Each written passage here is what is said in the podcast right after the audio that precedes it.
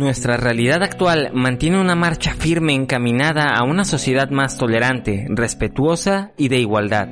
Es verdad que todavía hay estigmas, costumbres e ideologías que hay que desechar, pues no han hecho más que causar fuertes conflictos e infelicidad. Hablo de la discriminación, prejuicios y violencia, que bajo la óptica de otro contexto histórico-social serían aspectos promovidos y aceptados, pero la historia nos ha hecho tomar conciencia de ese grave error. Un paso muy importante hacia el progreso lo da la Asociación Americana de Psicología en diciembre de 1973, que dejó de considerar la homosexualidad como una enfermedad mental. Esto tuvo tal impacto que el 17 de mayo de 1990 la Organización Mundial de la Salud retiró la homosexualidad de su listado de enfermedades. Esto debido a que la homosexualidad en sí misma no está asociada con desórdenes mentales ni con problemas sociales o emocionales. No genera ningún malestar y por lo tanto no hay nada que curar. Vamos a tratar en psicoscopio este tema con la naturalidad y apertura que merece algo tan importante como la sexualidad humana. Si eres padre, puede que tengas ciertas expectativas sobre las preferencias de tu hijo o hija si eres adolescente o joven y te sientes confundido o confundida respecto a tu orientación sexual, puede que tengas temor de hablarlo con tu familia y o amigos. Por eso hoy, y con motivo del mes del orgullo, te traigo algunas estrategias que te pueden funcionar para manejar esta situación en tu entorno familiar. Empecemos.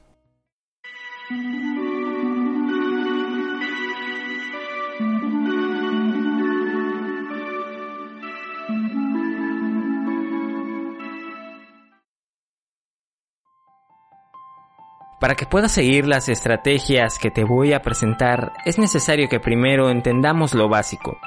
Es apropiado reconocer con objetividad que la diversidad sexual existe y es definida por la CNDH, Comisión Nacional de Derechos Humanos, como la totalidad de posibilidades que tienen las personas de asumir, expresar y vivir la sexualidad así como de asumir expresiones, preferencias u orientaciones, identidades sexuales y de género. Cabe señalar que la orientación sexual, desde un punto de vista clínico, no es una opción, no es modificable, ni puede ser reorientada por nadie. Es importante tener apertura a todas esas posibilidades para que puedas expresar con libertad y autenticidad quién eres realmente. Tener presente que cada ser humano es diferente pero que toda preferencia proviene de la misma naturaleza humana de relacionarnos y de dar y recibir amor. Para no redundar en la información tan desarrollada y bien explicada que ya existe, no ahondaremos en definiciones y solo enlistaremos que esta diversidad sexual se constituye de heterosexuales, homosexuales, bisexuales, transexuales, transgénero, intersexuales, queer y asexuales.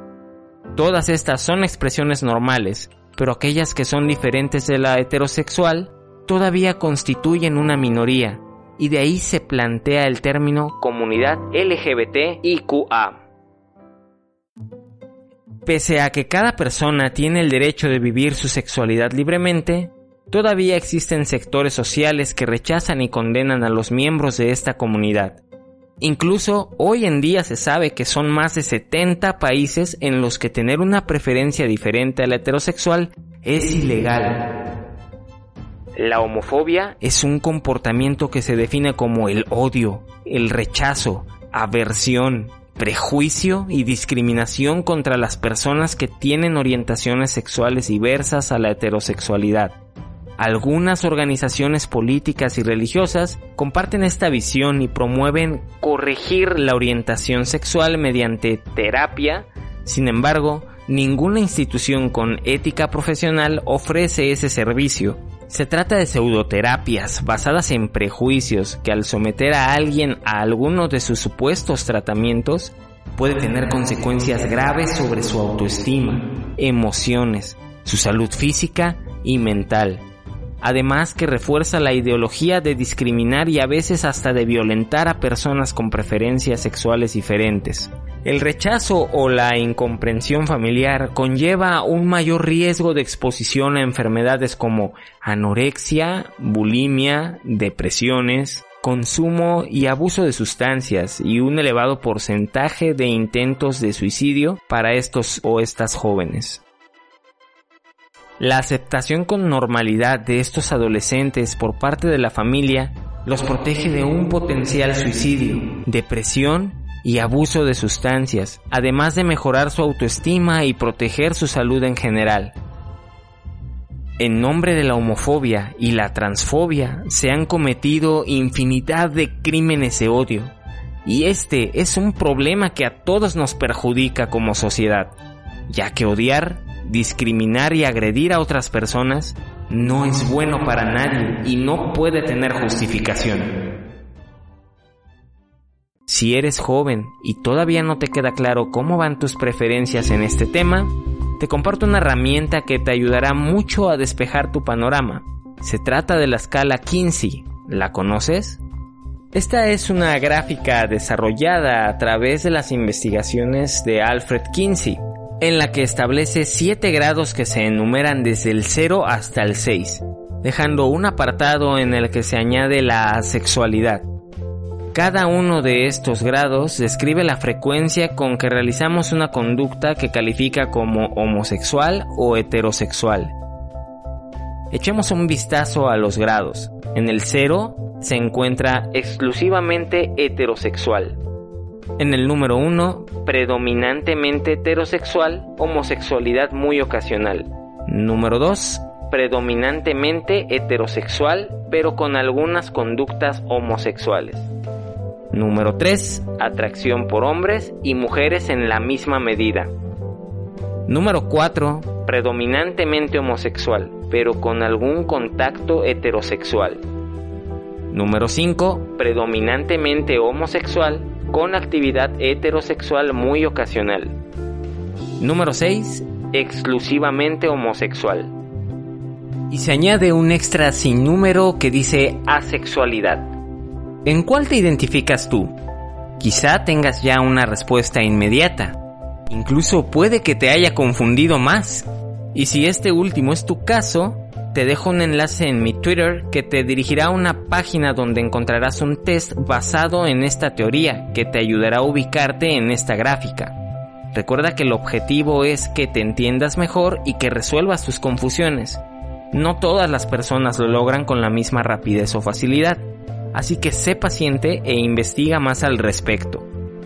¿Cómo hablar con mis padres? Llegados a este punto en el que quizá tengas una visión más abierta de este asunto, vamos a revisar las estrategias para atender este tema como familia y tratar de reducir la probabilidad de que haya peleas, tensión y situaciones desagradables en general. Si eres chico o chica y estás pensando en hablar con tus papás sobre tus preferencias, Tal vez te convenga saber que por lo general, las madres son más flexibles que los padres a aceptar estas diferencias. Si tienes mucha inseguridad, puedes empezar por contarle solo a uno de ellos. Podría ser tu mamá o quizá en tu caso en particular sientas más confianza con tu papá. Si tienes hermanos o hermanas, también puedes empezar por contarles a ellos. Diversos estudios indican que con los hermanos se puede tener cierto grado de complicidad y son mucho más comprensivos que los padres. Poco a poco podrás ir reuniendo valor para revelárselo a otros miembros de tu familia. También te dará más confianza saber que en la mayoría de los casos se termina por llevar una relación cordial y afectuosa con la familia Solo es cuestión de que asimilen el impacto inicial que puede tardar varios meses o años. Si tu confesión no es bien recibida por tu familia y estalla algún conflicto, ten presente que no es culpa tuya. Tú no eres responsable de las reacciones ni de los actos de los demás. Es mejor que vivas feliz siendo tú mismo que reprimirte para darle gusto a tu familia. ¿Cómo hablar con mis hijos? Por otro lado, si eres padre o madre quien está escuchando este podcast, independientemente que sospeches o no de tu hijo o hija, es importante que llegados a cierta edad, aproximadamente a los 12 años, te acerques a conversar con ellos y les digas abiertamente que pueden confiar en ti para cualquier duda que tengan. Si no conoces la respuesta a lo que te están preguntando, invítale a que investigue contigo. Con esto le demostrarás que tienes apertura al diálogo. Si tienes una idea muy tradicional y rechazas la diversidad sexual, te invito a que reflexiones si en verdad estarías dispuesto o dispuesta a dañar a tu propio hijo o hija, abandonarle y rechazarle. ¿Qué diría eso de ti como padre o como persona? ¿No sería mejor que integraras a tu esquema de valores la tolerancia y el respeto? Finalmente, son nuestros valores los que exponen nuestra calidad como personas. Si tus hijos todavía son muy pequeños, debes de saber que llegará el momento en que desarrollen interés por la sexualidad. Así que es conveniente informarse, estudiar y conocer las posibilidades y estar abiertos a esos temas. Por ello debes saber que se han identificado las siguientes etapas en el proceso de aceptación. Número 1. Fase de duelo y shock inicial. Se produce una conmoción en la que se manifiestan diversas emociones. Estará vigente durante varios días y puede haber episodios de irrealidad. Las emociones más comunes son culpa hacia uno mismo, la pareja o el hijo miedo en torno al qué dirán, miedo a la adaptación, al rechazo, etc. Ira. La ira se dirigirá no solo hacia nuestros hijos, sino hacia personas que creemos pueden haber influido en su orientación sexual. Algunas familias optan por el silencio, evitando hablar del tema, creyendo inconscientemente que así el supuesto problema dejará de existir. Número 2. Afrontación de la realidad. Esta fase se caracteriza por la necesidad de llevar un diálogo afectuoso, asertivo, transparente e íntimo como familia.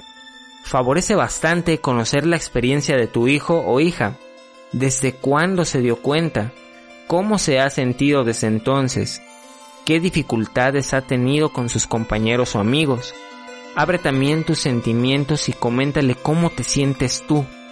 Te sentirás liberado de sensaciones negativas. Fase 3. Reestructuración familiar. La aceptación se puede dar de dos formas. En primer lugar, la auténtica con muestras de apoyo incondicional.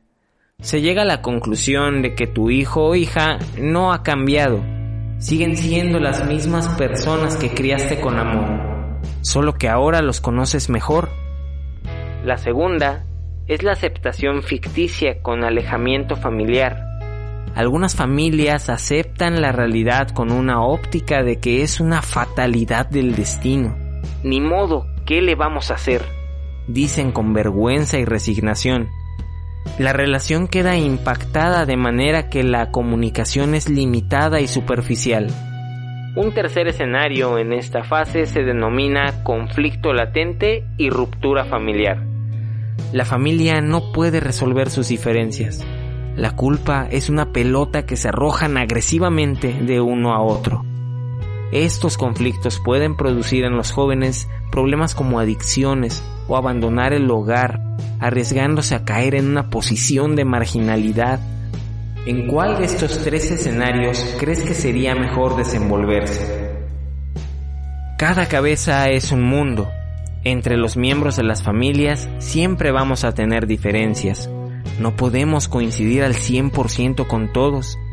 Por eso es importante que desde edades tempranas se permita a los niños tener la libertad de manifestar su autonomía sin juzgarlos, que decidan la ropa, los juguetes y los colores que quieran usar para que en la adolescencia tengan mayor habilidad para conocerse a sí mismos y sin temor de ser reprendidos por su naturaleza. Evita hacerte expectativas de cómo se comportarán tus hijos en el futuro y qué gustos van a tener. En este episodio hemos aprendido que la comunicación y la confianza es clave para manejar conflictos en el entorno familiar y que la información es nuestra mejor herramienta para evitar caer en prejuicios, estereotipos y arranques emocionales que nos nublen la razón ante este tipo de situaciones. Así que infórmate y conoce más este tema. En mi Twitter te voy a dejar un enlace a una guía que desglosa a profundidad el tema de tener un hijo LGBT. Recuerda que las redes sociales de Psicoscopio las encuentras buscando en Twitter e Instagram arroba psicoscopio TV. Muchas gracias por escuchar este podcast. Nos encontraremos en la próxima observación. Esto fue Psicoscopio.